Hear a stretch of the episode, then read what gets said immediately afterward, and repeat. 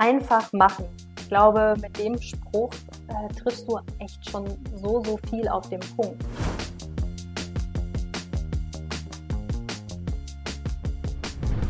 Herzlich willkommen zum Bizfluencer Podcast. Mein Name ist Hendrik Martens und mit dabei die liebe Jana Linke. Hallo Jana.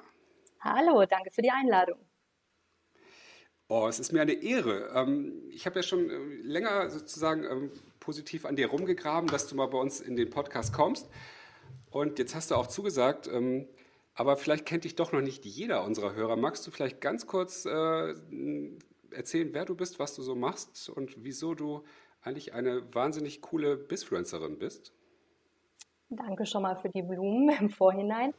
Ja, ich bin bei NTV zuständig für die Formate Startup News und Startup Magazin und ja, reise dafür jetzt schon seit circa sechs Jahren durch die Welt, vom Silicon Valley bis nach Israel war alles schon dabei. Aber der Fokus ist ganz klar Deutschland, gerade jetzt natürlich in dieser Zeit. Und ich bin immer auf der Suche nach spannenden, überraschenden Startups und Gründerinnen und Gründer. Und äh, davon gibt es Gott sei Dank sehr viele. Ja, und ich freue mich, Hendrik, diesmal auf der anderen Seite des Mikrofons zu sein. Ja, das ist bestimmt auch, äh, auch besonders dann irgendwie, oder? Fühlt sich das anders an? Schon, es ist auf jeden Fall raus aus der Komfortzone.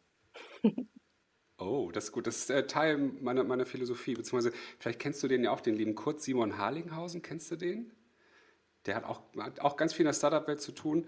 Und der hat mal so, so einen tollen Satz geprägt. Ähm, meine Komfortzone ist außerhalb der Komfortzone. Das, wenn du den Typen siehst und kennenlernst, wirst du sagen, es stimmt. Also wirklich alles, was für mich manchmal zu viel ist, ist für den, da guckt er halt immer genau hin. Das ist jetzt halt nicht so Adrenalin-Junkie-mäßig, aber so, der hat jetzt irgendwie mittlerweile irgendwie vier Kinder, dann nebenbei während der Schwangerschaft noch einen Hof in Bayern gekauft und komplett auf links gedreht, während er über 50 Startup äh, betreut. das ist so verrückt. Und der hat aber immer Zeit für mich und da bin ich immer sehr happy für. Und deswegen finde ich diesen Satz so toll, außerhalb der Komfortzone zu sein. Aber es geht heute nicht um mich, es geht um dich. Und du hast gerade so, so lapidar nebenbei, so seit sechs Jahren machst du, das, äh, machst du diese Startup-News. Was ist denn das genau und wie bist du da eigentlich hingekommen?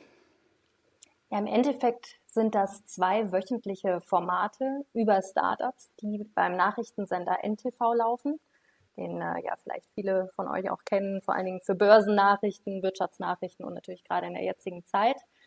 Ja, und dieses Startup-Thema, vielleicht um kurz ein bisschen auszuholen, Mhm. Nachdem ich mein Volontariat beendet hatte in der Wirtschaftsredaktion bei NTV, hatte ich so viele Freunde, die auch Startups gegründet haben und habe gedacht, so, boah, dieses Thema, da fing das, glaube ich, auch gerade erst mit Höhle der Löwen an, dieses Thema ist in den Medien noch gar nicht so prominent besetzt, wie es eigentlich sein müsste.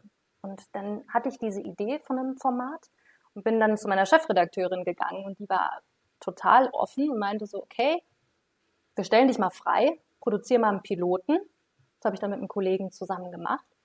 Und tatsächlich lief das dann so gut, dass dieses Format aus äh, wöchentlich erstmal, also dreimal wöchentlich ein kurze fünf Minuten, wurde das dann ausgeweitet zu einem Magazin, was dann noch äh, 20 Minuten läuft jede Woche. Und ja, es äh, macht mir sehr, sehr viel Spaß. Und das mache ich jetzt echt schon lange. Es fällt mir gerade auf, wenn du das nochmal so sagst.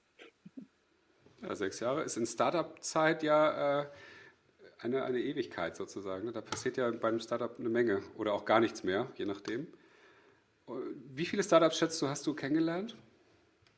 Boah, das ist jetzt mal eine richtig gute Frage. also bestimmt boah, 500 mindestens.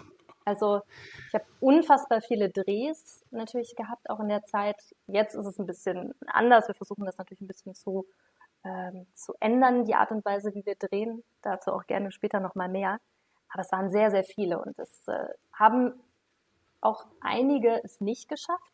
Das ist auch spannend zu sehen, ähm, wer es so mega geschafft hat in der Zeit, wer es wiederum nicht geschafft hat. Und es waren auf jeden Fall auch sehr, sehr verrückte Drehs dabei, die mich noch lange beschäftigt haben. Wenn du sagst, es waren über 500 Startups, dann hast du ja auch ein krasses Netzwerk aufgebaut wahrscheinlich, oder? Extrem, ja.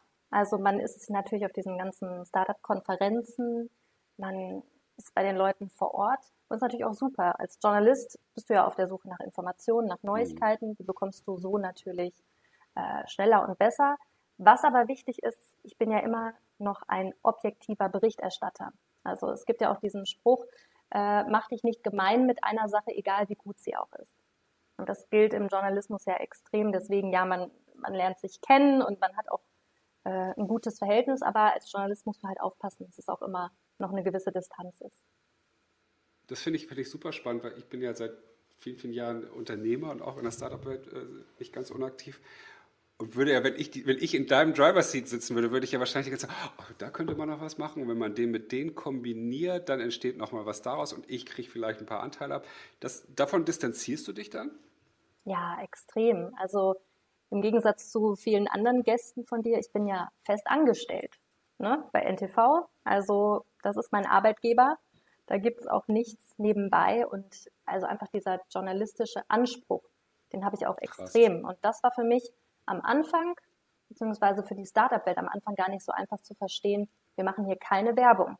Das ist objektive, kritische Berichterstattung und die tut auch manchmal weh. Ja, stimmt. Wenn, wenn du wahrscheinlich bei einem Startup anrufst und sagst, wir, wir würden euch gerne mal eine Story machen, dann denkt gleich, ey, wir haben PR, wir können irgendwie Sales äh, an, ansteigen damit und so weiter. Aber es kann auch durchaus passieren dann, dass der Bericht nicht im Sinne des Startups ist. Ja, ist auch schon passiert. Habe ich auch im Nachhinein einen Anruf bekommen, so, hey, wir hatten uns das anders vorgestellt. Dabei ähm, habe ich einfach einen anderen Experten auch noch zu Wort kommen lassen. Es ging so um ein ähm, Schlaf-Startup, es ging um Melatonin, wo dann ein Schlafforscher das auch nochmal eingeschätzt hat. Ähm, das, damit muss man rechnen, aber natürlich, ich möchte die Startup-Szene unterstützen, ich möchte zeigen, was es für tolle Leute gibt in dieser Szene und meine Intention ist natürlich immer positiv, aber objektiv. Und wenn ein Startup objektiv gut ist, dann äh, wird das auch rüberkommen. Du sagst es ja mit tiefster Überzeugung, also das nehme ich dir komplett ab und ich muss innerlich so schmunzeln, weil ich kenne das in meiner Marketing-Online-Bubble halt kaum noch, dass es so richtig, richtig Redakteure, redaktionelle Arbeit gibt, die wirklich überwiegend neutral ist und eben Inhalte kommuniziert, weil in meiner Welt ist alles komplett durchgefärbt ja eigentlich. Das ist ja wirklich was, was Seltenes, es gibt es ja immer weniger. Ja, ich glaube, das liegt tatsächlich auch an meiner Ausbildung. Also ich war ja zwei Jahre auch auf der RTL Journalistenschule, parallel zum Volontariat. Und da wird dir das natürlich auch äh, ja, eingebläut, dass das echt das mhm. Wichtigste ist. Und ich habe äh, vorher, war ich bei der Tagesschau, habe ich neben meinem Studium gearbeitet als studentische Hilfskraft. Ich war auch mal bei der Heute-Show. Also es hat immer was mit Nachrichten, mit Journalismus zu tun und das habe ich echt tief ja, ist jetzt in meiner DNA drin, würde ich mal so sagen. Ja, cool, finde ich, find ich extrem wertvoll. Wobei ich mir auch durchaus vorstellen kann, dass das eine oder andere Startup doch schon auch mal gesagt hat, Jana, du musst hier, wir brauchen jemanden wie dich, die die PR macht oder irgendwie das Business vorantreibt oder sowas. Gibt es da nicht auch mal hier und da ein interessantes Angebot? Ja, gab es tatsächlich schon, aber also ich sag dir eins, mir macht mein Job so unfassbar viel Spaß. Ich liebe den so sehr und ich bin so froh, gerade in der jetzigen Zeit, also das auch sagen zu können. Und das, diese Überschneidung zwischen meinen Leidenschaften und zwischen meiner Neugierde und dem Job, den ich jetzt mache, die sind so unfassbar groß. Also ich würde, glaube ich, gerade für kein Geld der Welt wechseln, weil ich einfach, ich habe so Spaß an meinem Job. Das ist das ja. Schöne. Hätte ich dich jetzt vor zehn Jahren getroffen und gesagt, du wirst später mal Startup News machen, was hättest du da gesagt? Ich habe witzigerweise an Weihnachten nochmal in meine Abi-Zeitung reingeguckt bin jetzt 31, ja gut, 21 habe ich gerade angefangen zu studieren. Ähm, da ging es schon Richtung Medienmanagement. Ich wollte aber auch mal Ärztin werden oder Archäologin. Tja, ehrlicherweise, ich glaube, ich hätte es nicht gedacht. Also eher was, was konservativeres, was so ein bisschen vorhersehbarer war. Ähm, ja, ich glaube nicht. Spannend. Aber jetzt äh, spüre ich, wie, wie sehr du für dieses Thema brennst und ja auch eine eine richtige Botschafterin, äh, ja auch auf LinkedIn in diesem Bereich geworden bist, vor allem auch hier im Bereich der, dass du viele Frauen motivierst, ähm, auch ebenfalls zu gründen. Ähm, wie, wie hat sich denn dieser Bereich in den letzten sechs Jahren eigentlich verändert? Ja, also dieses ganze Thema Gründerinnen, da bin ich das letzte, also das erste Mal vor circa zwei Jahren so extrem drauf gestoßen, weil ich da eine Reportage über das Thema gemacht habe und da halt wirklich auf diese Zahlen gestoßen bin. Damals waren es dann 15 Prozent aller Gründer in Deutschland sind nur weiblich. Und wie schwierig das ist mhm. für Frauen, Familie und Startup unter einen Hut zu bekommen, also auch die Gesellschaft, was da alles schief läuft. Und äh, ja, dieses Thema hat mich seitdem wirklich extrem umgetrieben. Du wirst es ja vielleicht auch bei LinkedIn gesehen haben, dass ich oft zu diesem Thema was poste, gerade heute auch wieder. Da ging es um die äh, Finanzierung von Gründerinnen, weil die viel schwieriger an Risikokapital kommen als Männer. Und ich finde es schön zu sehen, dass ich in einer Position bin, dass ich glaube, dass ich etwas verändern kann. Ohne mich jetzt auf eine Seite schlagen zu wollen, weil ich habe auch in allen Beiträgen, in allen Reportagen immer beide Seiten. Also auch die männliche Seite, auch die männliche Investorenseite. Warum geben Investoren Frauen weniger Geld? Und ja, ich finde es sehr, sehr spannend und ich hoffe einfach, dass sich da was ändert. Aber ich glaube, das ist ein guter Weg. Ich kann mir das mal so gar nicht vorstellen. Das ist gerade, denke ich ja, die Startup-Welt und die Investorenwelt und so ist ja eine sehr offene Welt, weil man geht extrem hohe Risiken ein, man muss kreativ und offen sein für Dinge und dass da auch dann trotzdem noch die Geschlechtsunterschiede eine, eine Rolle spielen, vor allem bei der Finanzierung. Also ich, dass da jemand überhaupt hinguckt und sagt, das ist eine Frau, die kriegt jetzt nur 500.000 Funding, wenn jetzt der Mann das äh, präsentiert hätte, hätte es eine Million gegeben. Ist es, ist es so vergleichbar tatsächlich? Ja, tatsächlich gibt es da Studien auch aus Harvard, ähm, dass einfach gesagt wurde, da wurden auch ne, mit der gleichen Idee die Leute dahin geschickt zu Investoren und am Ende ja, haben die Investoren gesagt, wir würden eher dem Mann das Geld geben als der Frau. Es liegt aber an so einem Bias, den man im Kopf hat. Und zwar Männer investieren in Männer, beziehungsweise Menschen investieren lieber in das, was ihnen selber ähnlich ist. Und das Ding ist, die Investorenlandschaft ist männlich geprägt. So, das ist, das ist das Ding. Auf der anderen Seite sagen Kritiker, und ich würde mich äh, nicht dem anschließen, aber ich finde, das darf man auch nicht außer Acht lassen, dass ähm, Frauen natürlich auch anders gründen als Männer, eher sozialer oder nachhaltiger. Da sehen VCs dann nicht unbedingt so schnell diese Skalierbarkeit. Die wollen ja einfach schnell auch Geld machen mhm. und viel Geld machen. Und Frauen gründen schon anders, aber es gibt auch äh, eine Studie, die sagt, dass Frauen-Startups viel nachhaltig äh, erfolgreicher sind, also viel mehr Rendite im Nachhinein abwerfen. Deswegen ist es gar nicht verkehrt, wenn sich da was ändert und mehr in Frauen investiert wird. Losgelöst jetzt von Fundings und Ähnlichem, gibt es ja aber auch für mich als Investor ja viel weniger Möglichkeiten, in Frauen-Startups zu investieren, weil einfach viel weniger Frauen ja auch technisch gesehen verhältnismäßig, glaube ich, gründen als Männer, oder? Das ist das, was ich dir eben auch gesagt hatte. Ne? Frauen gründen anders, also nicht unbedingt in diesem technischen Bereich, sondern halt eher sozialen oder nachhaltigen Bereich. Aber auch da kann man natürlich ähm, als Investor investieren und gute Rendite rausbekommen. Da gibt es auch einige Beispiele. Aber wenn man da jetzt noch ein paar Schritte zurückgeht, das haben auch viele der Gründerinnen gesagt, mit denen ich gedreht habe, das Problem liegt eigentlich ganz am Anfang und das ist in der Schule. Ich hatte auch mal in einem Artikel, der mich, äh, oder einem Bericht, der mich interviewt hatte, gesagt, in der Schule wird man zum Angestellten erzogen und nicht zum Unternehmer. Und das gilt insbesondere für Frauen. Gerade Frauen wird halt beigebracht, hm, so Selbstständigkeit und Familie, das passt doch irgendwie nicht zusammen. Das wird in der Schule beigebracht. Ehrlicherweise hatte ich das auch im Kopf. Ich bin jetzt auch angestellt. Ich habe das Glück, ich bin sozusagen selbstständig im Unternehmen. Aber in meiner Schulzeit, auch aus meiner Familie raus, wurde einem das ehrlicherweise so beigebracht. Und da muss man eigentlich ansetzen. Wenn wir da ansetzen, ganz am Anfang, dann wird sich das andere, dass es zu wenig Gründerinnen gibt und dass es zu wenig Investorinnen gibt, von alleine lösen.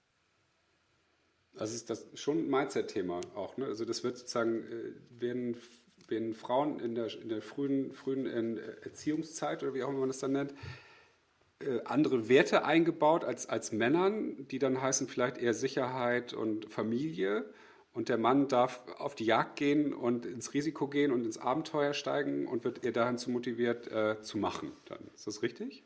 Voll. Also das würde ich absolut unterschreiben. Also ich habe das Gefühl, es ändert sich was. Aber wenn ich jetzt aus meiner persönlichen Perspektive das betrachte, meine Eltern waren super entspannt. Also wir haben auch zwei Töchter und die haben, ich komme zwar nicht aus Köln, aber ich würde es ja mit dem kölschen Sprichwort sagen, es hätte noch immer Jut gegangen. So haben meine Eltern immer gesagt, alles, was so mich, was mich anging. Ich habe immer schon so mein eigenes Ding gemacht, mich sehr, sehr unterstützt und gesagt, ja, mach und okay, ja. mach einfach mal. Ähm, das ist aber, glaube ich, nicht selbstverständlich.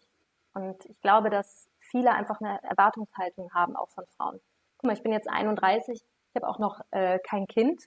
Das ist ja auch so eine Erwartungshaltung, was viele äh, an Frauen über 30 haben. Ich kann mir das in den nächsten Jahren auf jeden Fall vorstellen, aber als Frau bist du irgendwie ja gefühlt oftmals unter Druck, gewisse gesellschaftliche äh, Sachen irgendwie einzuhalten. Und äh, ja, ich finde, da muss sich was ändern. Da muss sich was ändern, ohne dass es jetzt irgendwie die Feminismuskeule hier geschwungen werden muss.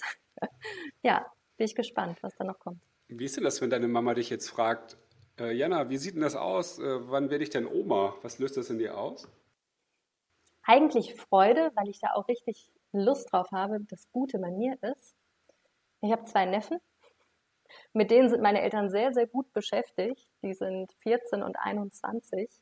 Ähm, deswegen ist der Druck bei mir nicht ganz so äh, extrem, aber eigentlich löst es Freude, Vorfreude aus. Natürlich auch Druck, der aber wirklich ganz, ganz unbewusst, weil den mache ich mir eigentlich gar nicht. Muss ich ganz ehrlich sagen. Hm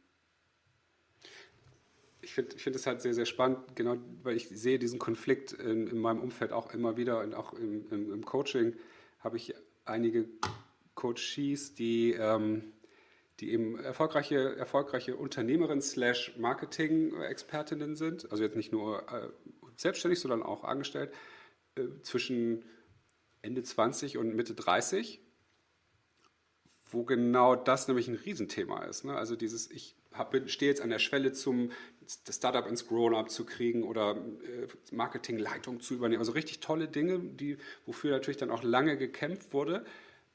Mit, mit dem Blick auf die Uhr, okay, wenn ich das jetzt mache, dann ist das aber das Kinderthema vielleicht noch weiter nach hinten. Will ich jetzt eigentlich Kinder? Also dieser Konflikt. Ich glaube, das ist ja was, da kann ich mich ja glücklich schätzen, dass ich das ja so in dem Sinne nicht verspüre. Und ich glaube, das ist immer auch total ähm, äh, nicht berücksichtigt, glaube ich, oft, dass irgendwie da, da ja irgendwie eine große Schwierigkeit ist. Also ich habe halt viel, viel positive Arbeit mit, diesen, mit, den, mit den Leuten zu leisten, um zu sagen, das ist ja alles richtig, wie es ist. Und das ist ja so, so ein krasser Wertekonflikt, der in einem dann ja stattfindet. Ne? Also hier eigene Selbstverwirklichung, Freiheit, Erfolg, Anerkennung versus Familie, Geborgenheit, Sicherheit und so weiter. Und klar, das schlägt bei, auch bei Männern immer mal wieder in der Brust, aber ich glaube, dass es bei Frauen so viel krasser ist. Und damit wird aber gar nicht offen umgegangen. Das finde ich sehr schade. Ja, das stimmt. Aber ich glaube, dass sowas auch vor allen Dingen mit dem Umfeld zu tun hat, äh, mit, dem man sich umgibt. Also ich glaube, wäre ich jetzt noch äh, in der Nähe von Bielefeld, wo ich ja aufgewachsen bin, dann wäre das wahrscheinlich echt was anderes. Also dann hätte ich wahrscheinlich schon äh, Kinder und äh, wäre verheiratet und hätte ein kleines Häuschen. Jetzt in meinem Umfeld in Köln ist das natürlich was ganz anderes. Also meine engsten sechs, sieben Freundinnen, da hat noch keiner äh, ein Kind. Das ist was ganz anderes. Und ich finde es auch schön zu sehen, dass wir Frauen einfach auch so unser Ding machen.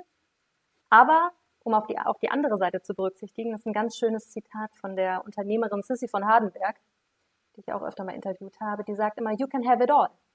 Also sie ist Unternehmerin, hat zwei kleine Kinder, hat äh, auch schon mal eine, ihr Startup musste schon mal Insolvenz anmelden, das erste, was sie hatte, Bloomy Days, und hat alles nebenbei hm. hinbekommen.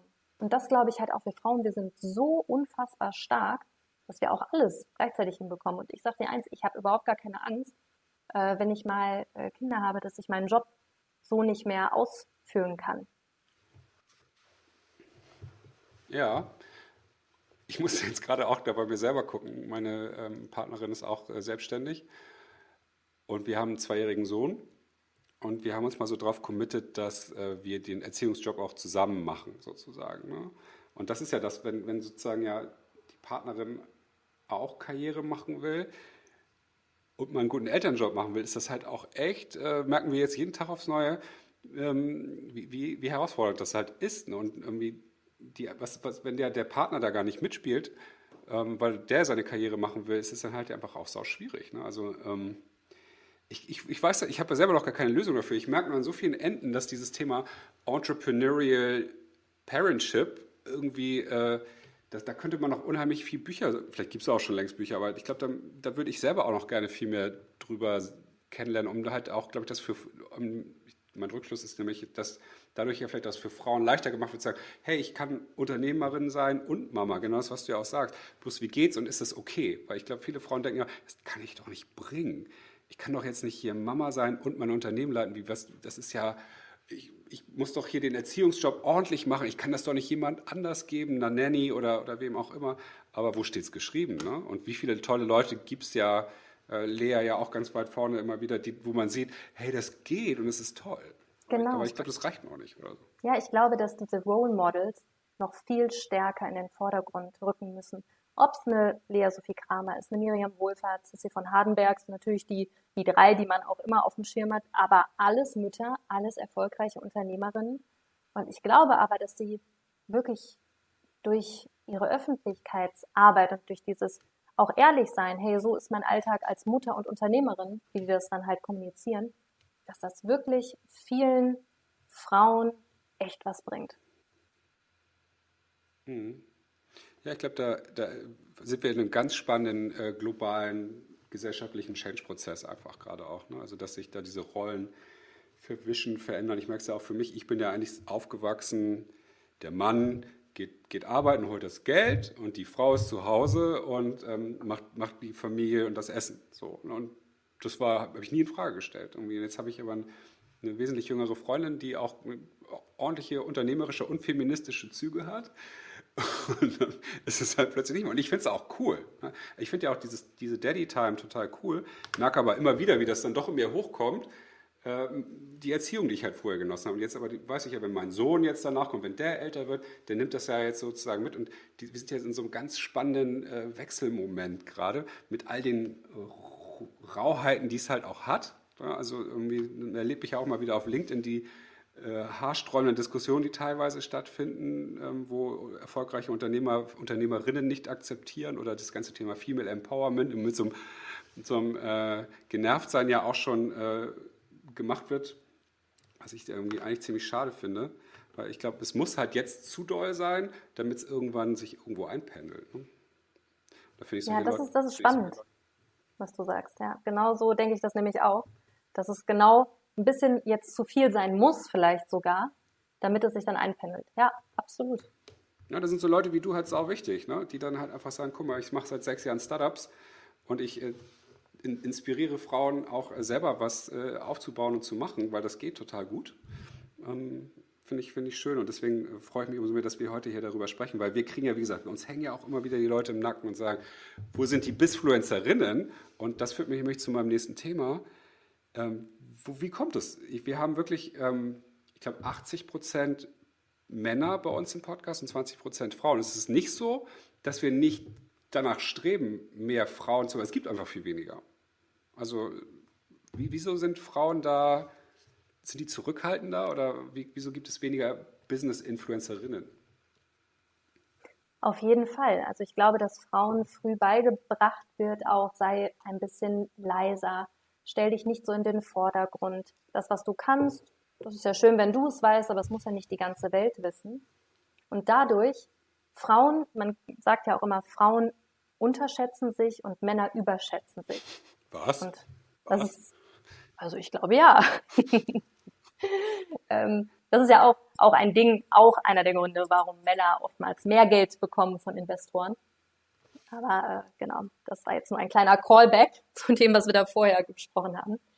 Ja, ich glaube, dass Frauen einfach durch Erziehung, durch die Gesellschaft einfach beigebracht bekommen haben, sei ein bisschen leiser, sei zurückhaltender. Und deswegen nimmt man die auch einfach nicht so wahr als Bisfluencer oder als äh, ja, Influencer auf LinkedIn, die halt irgendwie da ihre Meinung vertreten. Ja, definitiv. Und wann hast du für dich so die Entscheidung getroffen, dass, dass du das nicht mitmachst? Du warst ja, glaube ich, nicht immer so aktiv auf LinkedIn, sondern wie du selber ja auch sagst, du warst ja eher hinter der Kamera und hinter den Themen und hast andere die Themen sozusagen ja bearbeiten lassen. Wann hast du gesagt, nee, jetzt reicht's? Boah, ich glaube, das war so circa vor zwei, drei Jahren. Also LinkedIn habe ich ja am Anfang, ich glaube, wie viele von uns gedacht, okay, ist halt so wie Xing, ist einfach so ein Business-Netzwerk, das nutze ich jetzt einfach mal so. Und dann habe ich halt gesehen, was für Themen da aufkamen, habe ich gedacht, okay, ich kann ja echt auch voll den Beitrag leisten bei der ganzen Sache. Und bei LinkedIn ist ja der Punkt Content is King. Mhm. Und als Fernsehsender bist du ja vom Prinzip her ein Content-Lieferant. Wir produzieren ja sehr, sehr hochwertige Dinge eh schon. Und dann hatte ich für mich den Gedanken, okay, warum kann ich LinkedIn nicht nutzen? Das war am Anfang der Gedanke, um meine Sendung bekannter zu machen, um das als Teaser zu benutzen, damit die Leute meine Sendung einschalten. Und äh, ja, dann auch mich als Experten zu positionieren. Das war dann die andere Sache. Okay, ich bin die Startup-Expertin bei NTV. Ich sitze ja auch bei NTV im Studio, bin dann die NTV Startup-Expertin, sage da was zu gewissen Themen. Aber generell gucken ja immer weniger Leute auch Fernsehen. Deswegen, wie kann ich auch andere äh, Kanäle erschließen mit meinen Themen? Und deswegen habe ich damals bei LinkedIn angefangen. Wichtig ist aber, du kannst natürlich Fernsehsachen nicht eins zu eins übertragen auf LinkedIn. Du musst sie ja LinkedIn tauglich machen mit Thumbnails, am besten untertitelt, kürzer, ähm, damit die Leute sich das auch angucken. Und ja, in Absprache natürlich auch mit NTV, weil du willst ja auch nicht deine eigenen Sachen irgendwie kaputt machen im Fernsehen oder TV Now. War ich in enger Absprache und äh, habe dann mir eine Strategie entwickelt, wie das äh, am besten funktioniert. Also war das schon die, der erste Impuls sozusagen eher, um die, dein, dein Content äh, sichtbarer zu machen, weniger aber dich selbst sichtbarer zu machen, wenn ich das richtig verstehe. Genau, ja, das ist äh, korrekt. Das ging wirklich um die Sendung, um Aufmerksamkeit äh, dafür zu erzeugen, weil das ist ja halt so mein Baby. Ne? Mhm. Ich habe das da vor sechs Jahren, ich habe es jetzt sogar schon sieben, echt so aus der, ja, auch einfach geformt und äh, wollte einfach, dass es auch funktioniert. Das war auch am Anfang nicht so einfach. Ne? Das musste man auch immer wieder unter Beweis stellen. Die Quoten sind gut, lass mich weitermachen. Und genau das wollte ich erzeugen und dass eigentlich, dass ich dadurch ähm, zu einer Personal Brand geworden bin, war eigentlich am Anfang ein unbewusster Nebeneffekt. Und irgendwann habe ich dann gemerkt, okay, die Leute wollen auch was von mir wollen mich auf Panels oder Podcasts. Ähm, ja, dann habe ich angefangen, das auch mehr natürlich auf mich zu beziehen. Hm, weil du bist ja, äh, da bin ich ja auch nochmal wieder auf dich aufmerksam geworden, äh, LinkedIn Top Voice äh, letztes Jahr, 2020, ne? Ja?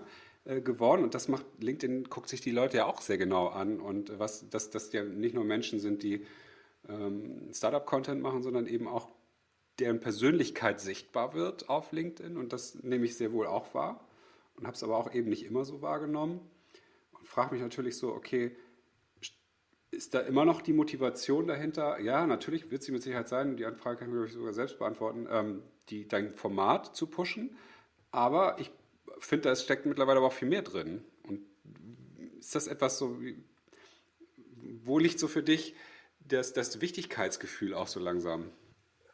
Also ich versuche es tatsächlich ausgewogen zu halten zwischen meiner Sendung und mir ähm, das, ist, das ist schon wichtig. Und jetzt kommt wahrscheinlich in, in Anführungsstrichen so ein Frauending. Ich möchte eigentlich auch die Themen im Vordergrund haben und nicht mich.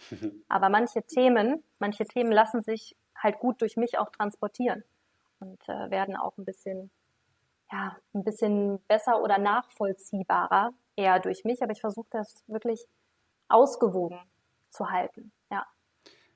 Wie ist denn das jetzt eigentlich, wenn ich dich jetzt als Speakerin für, eine, für ein Event buche oder ähnliches? Bist du dann als, als Jana Linke ähm, die Expertin für, ähm, für Startups oder bist du dann als die NTV Jana Linke dann da?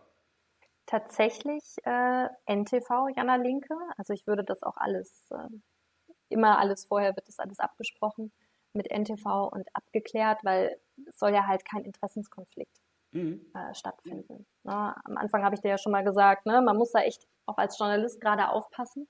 Aber natürlich zählt, zählen solche Auftritte und man jetzt auch schon ein paar ähm, natürlich wieder auf die Marke Jana Linke, aber auch auf die Marke Startup News und Startup Magazin ein. Das ist eigentlich eine Win-Win-Situation. Da kann man sich ja irgendwann mal fast fragen, wem gehören die Rechte an Jana Linke? Aber das äh, machen wir heute nicht auf. Aber ist ja, ich frage es halt deswegen, weil eben ich mache mach ja unheimlich viel Bewegt-Content auch mit, mit unseren äh, Influencern und so weiter. Und da gibt es ja diese, diese Unterscheidung gar nicht mehr so, auf die du ja sehr genau achtest auch. Ne? So, ähm, was gehört wem ja auch so ungefähr. Und, ähm, und ich finde es sehr gut, merke ich jetzt gerade mal wieder, weil das in, in meiner Bubble halt so komplett verschwimmt immer alles das fühlt sich vielleicht hier und da irgendwie dadurch smoother an, aber auf der anderen Seite ist es ja auch so wichtig äh, zu wissen, wann ist eigentlich der Mensch dran und wann ist eigentlich der, der Job dran, irgendwo so. Das ich, ich, ich bin ja auch großer Freund dessen zu sagen, ja, das darf verschwimmen und Personal Branding zählt ja davon, dass man seine Persönlichkeit auch mit in, in das Ganze fließen lässt, aber wo hört denn eigentlich, ne, wo, wo ist Personal Branding und wo ist eigentlich so, so ein persönlicher Exhibitionismus dann auch irgendwann? Ne? Also ich, ich finde es schwierig.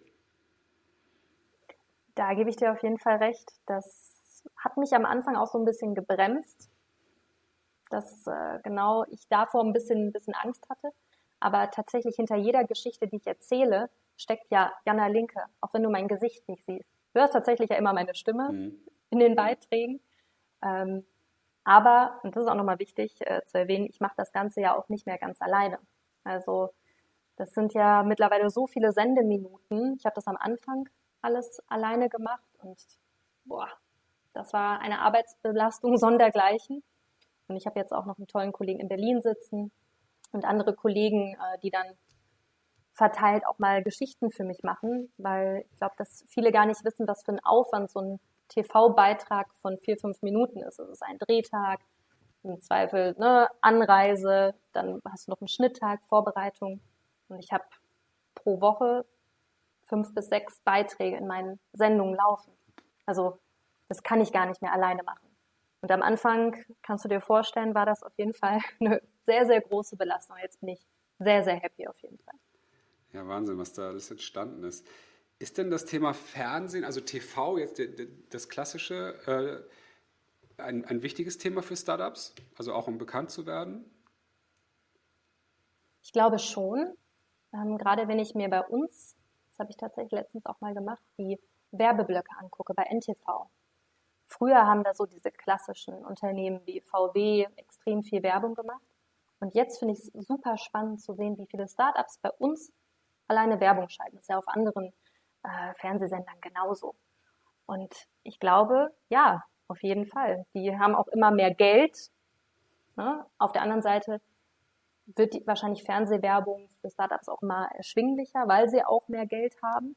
Und ich glaube, um eine große Reichweite zu haben, ist Fernsehen auf jeden Fall immer noch sehr wichtig. Aber gerade NTV, wir sehen uns jetzt nicht nur als Fernsehsender, wir sind ja Multiplattform-Anbieter. Mhm. NTV.de ist ja auch hat ja auch extrem hohe Klickzahlen, TV Now. Also wir finden ja auf allen Kanälen statt.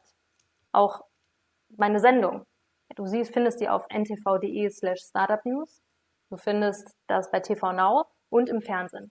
Und mich noch auf LinkedIn. Also wir versuchen da schon alle Kanäle Startup News auf LinkedIn? Nur auf LinkedIn, ja. Nee, auch auf. Man, man gibt's ja, vielleicht gibt es ja irgendwann mal so ein Live-Format oder irgendwie ein neues Content-Piece, was sozusagen, weil LinkedIn ist ja nun auch der Startup-Tummelplatz schlechthin wahrscheinlich. Voll. Also bislang poste ich ja schon einige Beiträge, auch auf LinkedIn natürlich irgendwie in gekürzter Form, weil ne, man möchte sich ja die Klicks auf ntv.de jetzt ja auch nicht nehmen. Also dann, wir sind ja immer noch ein Privatunternehmen. Mhm. Irgendwie muss man ja auch Geld verdienen. Aber ich teile schon, schon viel und da bin ich auch echt NTV dankbar, was da möglich ist und wie sehr die mir da vertrauen, was ich da mache. Das sind ja alles Dinge, die wurden vorher so auch noch nicht gemacht in der Mediengruppe. Also ob so ein Startup-Format war oder diese LinkedIn-Geschichte, dass du halt wie so Corporate Influencer bist. Das war bei uns vorher auch noch nicht so. Und kleiner, kleiner Insight, tatsächlich, nachdem ich da LinkedIn Topwise wurde, hat mich dann auch unsere Intranet-Redaktion angeschrieben und dann habe ich für die auch so ein How to LinkedIn mit Jana Linke, das ist natürlich ein witziges Wortspiel. ähm, genau, auch einen langen Artikel geschrieben, so für die Kollegen, hey, warum kann das für Journalisten auch spannend sein, LinkedIn? Und wenn ja, wie macht ihr es und worauf sollte man achten, dass man es nicht macht? Und ja, ich glaube, das wird, wird immer mehr bei uns. Ja, cool. Wie, wie komme ich denn als Startup bei, bei euch rein? Also ich meine, das, ihr kriegt ja wahrscheinlich eine Menge E-Mails und Co. Und das ist vielleicht nicht immer der richtige Weg, aber wie, ähm, wie erhöhe ich die Wahrscheinlichkeit, dass meine neueste Idee bei euch gefeatured wird?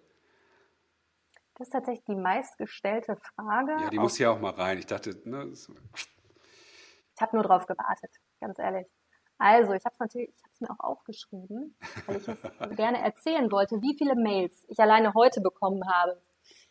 So, nur via E-Mail auch von PR-Agenturen. Das waren jetzt 35, 35 Mails mit Themenvorschlägen und 15 Nachrichten bei LinkedIn, ob ich äh, über das Startup oder die Person berichten möchte.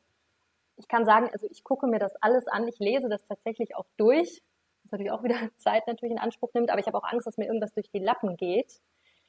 Nur, dass die Leute mal wissen, was dann natürlich ähm, da so jeden Tag auf einen einprasselt. Aber zusammengefasst, was man machen muss, um reinzukommen, ist Timing. Die Idee muss halt passen und es ist eine Timing-Sache. Wenn du jetzt gerade irgendwas machst, um die Corona-Pandemie zu bekämpfen oder Leuten zu helfen, ist die Wahrscheinlichkeit relativ hoch, dass ich auf dich aufmerksam werde. Mhm. Ja? Und dann Storytelling. Auch ein unfassbar wichtiges, wichtiges Ding, wo ich mir manchmal kriege ich so Zweizeiler, wo ich einfach so denke, okay, da hat sich jemand echt überhaupt gar keine Mühe gegeben und ich kann überhaupt nichts verstehen. Und dann kriegt man so andere, andere äh, Geschichten, wo dann wirklich über die Hintergründe auch von den Gründern berichtet wird. Wir sind ja auch nichts anderes als Geschichtenerzähler im Fernsehen. Deswegen als Startup biete mir doch schon mal eine Geschichte, dass ich schon mal weiß, okay, da können Emotionen entstehen, das könnten schöne Bilder sein. Im Endeffekt ist es immer gut, wenn du als Startup auch schon Footage hast, also wo schon mal ein bisschen was gedreht wurde, ja. dass man sich was das vorstellen kann, auch als, äh, als Fernsehmacher. Und ja, das ist, das ist entscheidend. Und ganz wichtig noch, Medien berichten nur darüber, was spannend für ihre Zuschauer ist. Also wir machen das ja alles für die Zuschauer. So. Und wir machen das ja nicht, weil wir Werbung machen für die Startups. Deswegen, wenn das für unsere Zielgruppe spannend ist und die ist bei NTV recht gemischt, also da habe ich auf jeden Fall guten Freiraum, aber es, es muss halt spannend sein. Es kann nicht zu kleinteilig sein. Weißt du, also es muss für eine große Masse an Menschen relevant sein. Hm. Kannst du dich noch so an einen, einen Anschreiben oder eine Ansprache, wie auch immer die war, erinnern, die du jetzt so, mit, die diese Kriterien besonders cool erfüllt hat oder die dir so richtig hängen geblieben ist? Also ein richtig positives Beispiel war für mich äh, Sono Motors. Vielleicht wird das dem einen oder anderen Zuhörer was sagen. Die ist ein Startup aus München. Die stellen ja, ein Solarauto her, sozusagen. Mit denen habe ich zum ersten Mal vor fünf Jahren gedreht. Da waren die drei Gründer noch in so einem kleinen Ladenlokal. Und nachdem ich da weg war, habe ich noch so gedacht, hm, okay, und hatten dieses Auto in der Garage entwickelt, also ganz, ganz klein. Aber damals war, war ich schon, hatten die schon meine Aufmerksamkeit, mhm. weil Footage-Material, wo man die drei sah, wie die da in der Werkstatt oder in dieser kleinen Garage das Auto dran getüftelt haben, diese tolle Geschichte dahinter, so beste Freunde, wir wollen äh, die Industrie verändern, das war super. So, und dann habe ich die die ganzen Jahre begleitet. Die haben unfassbar gut kommuniziert, sehr, sehr offen. Dann standen die kurz vor der Insolvenz, auch sehr, sehr offen kommuniziert, weil sich da ein Investor zurückgezogen hat. Und das war so eine, man nennt es Heldenreise. Mhm. Dieses Startup ist prädestiniert dafür, für diese Heldenreise und haben dann doch Geld von der Community eingenommen und jetzt sind sie, gehen sie gefühlt durch die Decke und man liest überall von ihnen. Und ich fand das sehr, sehr spannend zu sehen, wie die sich entwickelt haben und äh, ja, kann das nur als positives Beispiel für jeden, für jeden anderen Gründer nennen. Coole Geschichte. Ja, die, die, die Jungs sind mir natürlich auch immer mal wieder hier über den Radar gelaufen, weil die Geschichte war ja auch dann spannend, ähm, wo die Kohle dann ausging und äh, wie sie das dann auch gedreht haben. Ne? Das ist irgendwie dann, weil es gab ja auch so ein bisschen PR-Schlacht doch so rechts und links, äh, fand ich so. Und das haben die ja dann aber echt äh, für sich schön Schön gebastelt. Ja, das, ich glaube, das ist ja auch ganz interessant ähm, zu wissen, worauf vielleicht zu achten ist, ja auch für die, für die jungen Gründerinnen oder angehenden jungen Gründerinnen, weil ich habe mich gerade gesehen, voller freudiger Bestürzung, äh, dass wir über 60 Prozent unserer Hörer äh, weiblich sind. Oh, und ja, aber das ist tatsächlich ein Podcasting, ne? Frauen hören mehr Podcasts als Männer. Ja, und deswegen ist es natürlich toll, wenn du ein bisschen hier aus dem Nähkästchen plauderst und äh, Mädels dann auch nochmal gucken können, okay, Storytelling, äh, Heldenreise, Bilder und so, offen kommunizieren, Gefühle zeigen und so weiter. Das, das sind ja oft Sachen, die, die, wenn man ja den, wenn man googelt oder so, oder den, die PR-Agentur, wenn man mit einer PR-Agentur zusammenarbeitet, wir kriegen ja auch ständig irgendwie Gäste vorgestellt, die mit uns äh, mal kommunizieren sollten. das ist halt so haarsträubend, bekannt aus Film, Funk und Fernsehen und schon mehr als tausend Veranstaltungen. Es tut so weh, es tut mir einfach in der Seele weh. Das können ganz tolle Leute sein, aber dann geht es einfach für mich nicht. Das ist einfach per se, das, da machen alle Schotten zu. Und bei dir ist es wahrscheinlich nicht anders, wenn du dann eine Mail kriegst mit, ja, das nächste Ding, der Markt ist riesig und davon werden wir ein großes Stück abschneiden, deswegen sind wir ein Milliardenbusiness und das neueste Unicorn, deswegen musst du mal zu uns kommen. Wirst du wahrscheinlich auch sagen, nee, gerade deswegen komme ich nämlich nicht. Voll. Ja, das sind dann oft so diese typischen PR-E-Mails, wo du auch merkst, okay, die haben sich gar nicht mit dir als Person befasst, beziehungsweise mit deinem Format. Und du merkst, okay, das ist jetzt eine Mail an, an jeden. Das funktioniert schon mal per se gar nicht bin ich ganz ehrlich. Also wenn ich nicht merke, okay, da wurde sich ein bisschen Gedanken gemacht, äh, ist das schon mal raus. Also es gibt aber wirklich gute PR-Agenturen, wo ich weiß, wenn die mir was schicken, dann haben die sich Gedanken gemacht, die schicken mir relativ wenig, aber wenn es dann was ist, ist es was Gutes. Es gibt einfach so wenig gute PR-Agenturen und es gibt immer diese, diese Wald- und Wiesen-Schwachmaten, die, glaube ich, einen Leute am, am Anfang toll beraten und dann macht es der Prakti und dann hat der so eine Schablone gekriegt und du kriegst halt so einen Scheiß. Und ich will, dass das aufhört. Das bringt ja nichts. Im Gegenteil, es zerstört viel mehr, als dass es nützt, auch den Leuten, die dahinter sind, weil das kann eine total tolle Startup sein, wie in deinem Fall. Aber du blockst da einfach ab, weil du denkst, nee, das spricht mich einfach überhaupt nicht an. Und das ist sehr schade. Und deswegen ist es wichtig, dass die Leute das lernen. Und auch vor allem die PR-Agenturen lernen, dass es so nicht geht.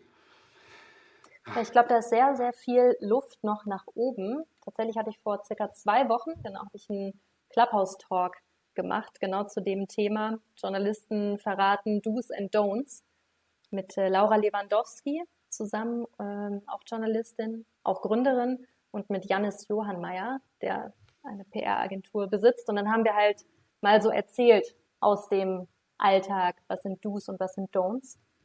So ähnlich, wie ich das jetzt bei dir auch gemacht habe. Und äh, der Zuspruch war auf jeden Fall extrem groß. Also es haben sehr viele Leute zugehört, weil es die Leute interessiert und weil ich glaube, da noch sehr, sehr viel Luft nach oben ist, was die Qualität der Arbeit angeht. Ja, definitiv. Also das ist eine ähnliche Lernkurve vielleicht wie für, für junge Frauen jetzt äh, in die Unternehmerwelt zu steigen, wo man sagt, ja, mach mal, das ist gar nicht so schlimm. Kann man den PR-Agenturen auch sagen, mach mal anders, ist auch gar nicht so schlimm. Und ist auch gar nicht so schwierig vor allem.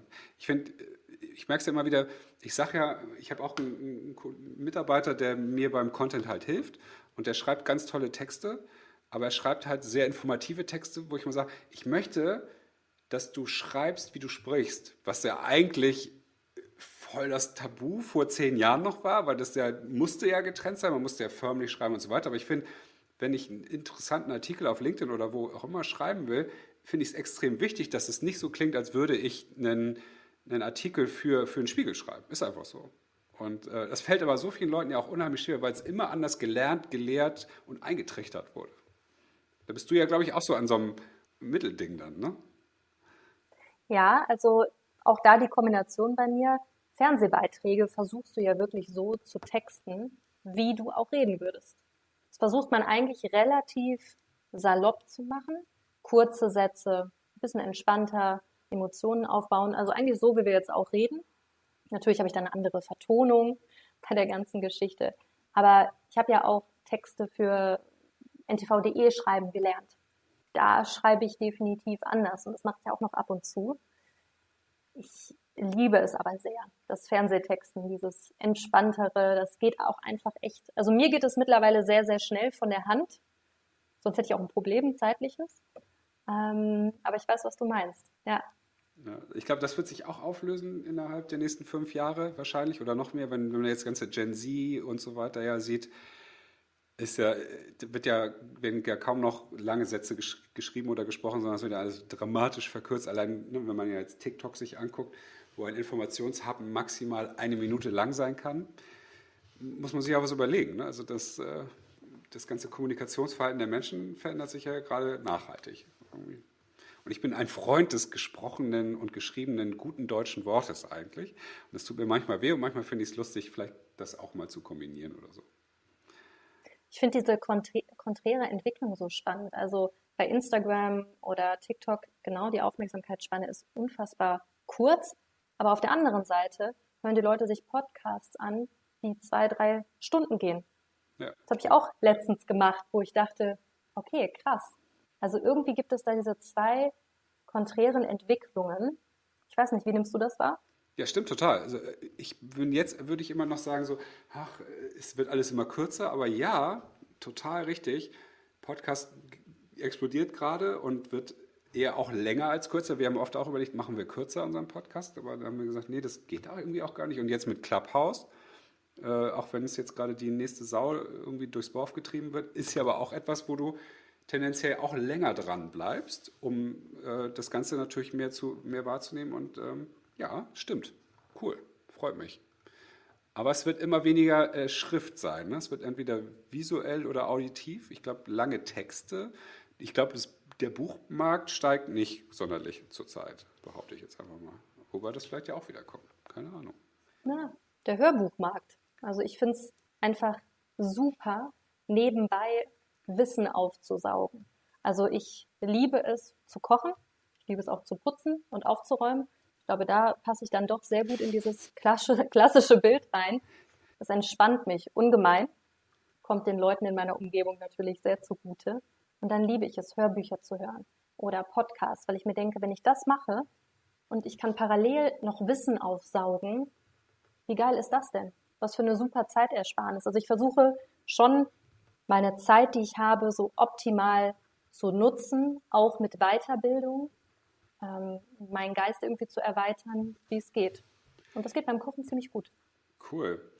Das finde ich aber spannend. Wir fragen ja unsere Gäste ja auch immer wieder so, was sind so deren Bisfluencer? Was hörst du denn so für Podcasts? So was beeinflusst dich da? Oh, da kann ich natürlich mal hier mein Handy öffnen unfassbar viele und die Range ist auch ziemlich witzig. Natürlich äh, Bisfluencer. Yes. Das muss ich natürlich jetzt sagen. Nein, du hast mich nicht dafür bezahlt. Ähm, OMR-Podcast finde ich auch sehr spannend. Dann, was ja, für klar. mich äh, Must ist, auf jeden Fall fest und flauschig und gemischtes Hack. Ähm, dann, weil Nachrichten, natürlich äh, höre ich ähm, was jetzt von Zeit Online oder auf dem Punkt von der Süddeutschen Zeitung. Richter und Bell Börsen äh, Podcast, auch von uns von NTV. Also tatsächlich ist die Range groß bis hin zu True Crime Podcasts und was ich liebe zum Einschlafen, eine Stunde History. Wow, hast du aber auch echt einiges zu tun, ne? wenn du immer überall auch weitestgehend up to date bist. Tatsächlich, ich frage mich auch, wie das immer funktioniert, aber ich sag dir, wenn ich mich morgens fertig mache, wenn ich koche, wenn ich putze, dann ähm, ja, versuche ich mir das reinzuziehen sozusagen. Ja. Und wer sind für dich tatsächlich so die, die deine persönlichen äh, Influencer? Also auf LinkedIn, wenn ich es darauf beziehe, oder auch Personen, die ich sehr, sehr gerne im Podcast höre. Wird die Leute jetzt nicht verwundern, das sind Frauen. Also es ist auf jeden Fall eher Sophie Kramer. Das finde ich sehr, sehr inspirierend, diesen Weg. Ich habe sie schon vor drei Jahren das erste Mal getroffen, ähm, noch bei Amorelie damals und dann diesen Weg auch zu sehen bei ihr, aber auch so die Höhen, die Tiefen, das finde ich echt inspirierend und auch so offen und schonungslos damit umzugehen, wie es ihr geht oder wie kriegt man das alles unter einen Hut. Das finde ich schon, finde ich schon sehr, sehr spannend. Mhm. Miriam Wohlfahrt, auch toll, eine Frau in so einem Männerbusiness wie Fintechs, finde ich sehr spannend. Aber da bin ich natürlich jetzt auch sehr geframed, weil ich mich sehr viel mit denen auseinandergesetzt habe. Ähm, ja, Frank Thelen, der Klassiker bei LinkedIn, ja. Du hast nicht Gary V gesagt, das ist selten. Soll ich dir sagen, das warum? Soll ich dir sagen, warum? Weil das alle anderen Gäste bei dir vorher gesagt haben schon. So ähnlich wie die Frage, die ich dir gestellt habe, was, äh, was, wie viele Startups ähm, sich bei dir bewerben und so. Ne? Weißt du, okay, die Frage kommt eh. Alles klar. Wen sollte ich denn als nächsten Gast mal im Podcast einladen? Vor allem als Frau. Hm. Das ist natürlich eine gute Frage jetzt. Wen ich sehr spannend finde, ist Laura Lewandowski, auch Journalistin und jetzt auch Gründerin die dann so komplett aus ihrer Komfortzone rausgegangen ist. Ich habe sie damals kennengelernt vor vier, fünf Jahren. Ich finde es eh immer spannend, wie lange man die Leute auch schon kennt mittlerweile. Da war sie noch bei der DPA und hat dann ja jetzt auch so ihren eigenen Weg gemacht, was ich auch sehr spannend finde zu sehen, wie du so ja. als Journalist dann auch so ein bisschen dein eigenes Ding machst. Ich weiß nicht, ob, ob ich den Mut dafür hätte. Ich bin aber halt auch gerade in einer Position, wo ich sehr, sehr happy bin, weil ich so diese komplette Freiheit habe in einem Angestelltenverhältnis. Aber das, was sie gemacht hat, ich habe das verfolgt und jetzt haben wir auch ein bisschen mehr Kontakt wieder. Finde ich sehr spannend. Könnte spannend für euch sein. Die ist auf unserer Liste, lustigerweise. Laura, wenn du das jetzt hörst, wir melden uns bei dir. Als hätten wir darüber gesprochen schon. Ich fasse es nicht. ja, ja, sehr cool. Jetzt würde ich abschließend noch echt gerne von dir einen Appell haben, so ganz äh, spontan.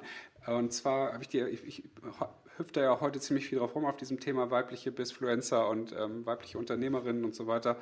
Und gerade jetzt, wo ich weiß, dass wir so viele weibliche Hörer zwischen 25 und 30 haben, ähm, kannst du den Mädels mal ein bisschen ähm, Motivation noch mitgeben, genau in diese Themen tiefer reinzugehen und sich zu trauen?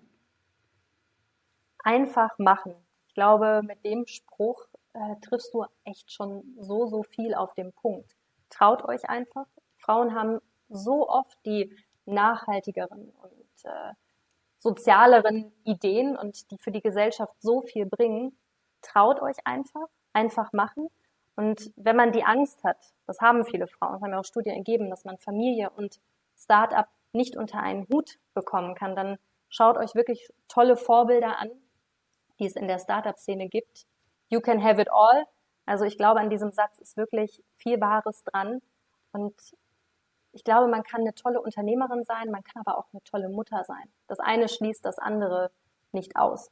Und ich, um es nicht nur auf Unternehmerin zu beziehen, du kannst auch eine tolle Journalistin sein oder eine tolle Angestellte und deinen Job intensiv ausleben und trotzdem eine tolle Partnerin und eine tolle Mutter sein. Das finde ich ganz wichtig, dass sich das nicht ausschließt. Und abschließend würde ich mir wünschen, dass wir in den Schulen anfangen und da was ändern. Und ich glaube, dann ergibt sich vieles von selber.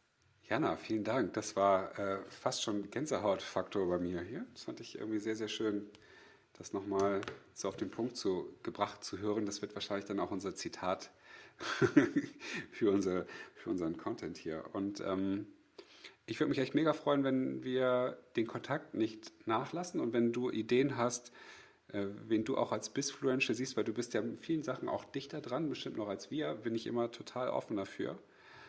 Und ähm, ich werde weiterhin äh, ein Auge auf dich werfen, weil ich das total cool finde, wie du äh, auch echt krass Gas gibst im Moment. Weil du wächst ja irgendwie, also qua Zahlen jetzt ist, ist, wächst du ja auch wie verrückt. Und ich finde es halt toll zu sehen, das war ja auch so ein bisschen so der Rahmen unseres Gesprächs heute viel mehr auf. Ähm, dich als Person hinter der Kamera sozusagen vor die Kamera oder vors Mikro zu kriegen und zu spüren, wie, wie diese Entwicklung halt auch ist, mit, mit den Gefühlen, die das mit sich bringt und mit den neuen Möglichkeiten aber auch. Und das äh, fand ich wirklich sehr, sehr schön. Und danke dir für, für deine Zeit. Danke dir. Es hat mir sehr viel Spaß gemacht und ich hoffe, ich konnte allen, die zugehört haben, einen Mehrwert bieten. Ich bin mir sicher, und sei es nur ähm, keine Wald- und Wiesen-PR-Agentur für die Ansprache äh, der Journalisten zu verwenden oder sowas. Habt noch eine tolle Zeit, bleibt gesund und auch alle Hörer, ähm, bleibt gesund, ähm, liked uns, abonniert uns und wie man so, wie die YouTuber sonst noch so sagen, aber natürlich auf, ähm, auf den Podcast-Portalen. Und äh, bis ganz bald. Auf Wiederhören und tschüss.